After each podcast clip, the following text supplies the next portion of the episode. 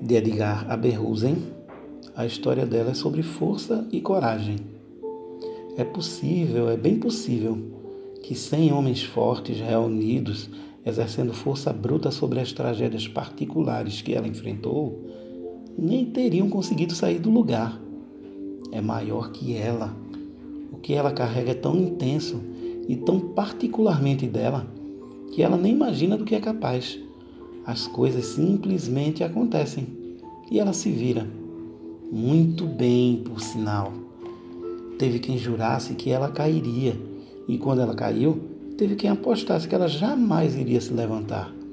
Daí, quando tudo passa e a calmaria retorna, ela se surpreende com os olhares atônitos da plateia incrédula. Olha ela aí, ainda mais bela e radiante, vitoriosa com aquele sorriso de canto de boca e uma voz doce querendo explicar o que aconteceu. Talvez ela se leia no futuro e nem se dê conta das dores que sentiu. E ao olhar no espelho para encarar as faces do tempo, ela compreenda que não é somente uma sobrevivente, mas uma guerreira combativa e ativa para o que der e vier. E que venha, ela enfrenta. É uma história de força e coragem que nem cem homens cultos conseguiriam lê-la sem despertar a curiosa pergunta que todos fazem: Como ela conseguiu? Não sei, mas pelo sorriso que ela leva no rosto, pode ter sido essa leveza, ou os passos minuciosos e apressados. Quem sabe seja essa contradição de ações repentinas.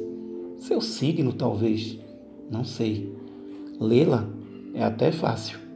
Difícil é compreender sem se parecer fraco diante das guerras que ela tem lutado. Que nem cem homens, amigos, nem cem homens teriam vencido o que ela sozinha enfrentou. Desusa Zapata pacientemente. Depois de um dia de trabalho, morta de cansar, chegue em casa e feche todas as portas e janelas. Coloque um disco da Marisa Monte, acenda um cigarro e abra uma garrafa de vinho. Tenta aquecer a alma. Já pensou em beber perfume para perfumá-la também? Desbotada, chora e recapitula a sua vida e os caminhos, quase sempre tumultuados que escolheu. Cuida de uma planta, um alecrim, e sente todas as dores do mundo. Já tentou não senti-las e ficou tão anestesiada devido aos excessos que teve que engolir que preferiria morrer a experimentar aquela negritude novamente. Chegar à conclusão de que sentir é muito pior do que não sentir, que até a dor preenche o seu vazio e o mundo moderno, as decepções diárias as relações cada vez mais líquidas a fazem pensar constantemente em jogar tudo para o alto e desistir.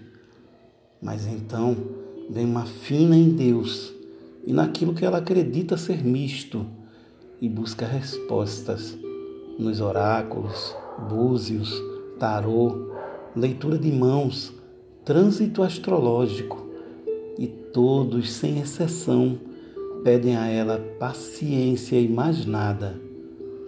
Enxuga as lágrimas e continua o roteiro diário, pacientemente sentindo todas as dores do mundo, pacientemente esperando respostas, pacientemente depositando esperanças numa vida melhor e num amor que ainda não bateu na sua porta.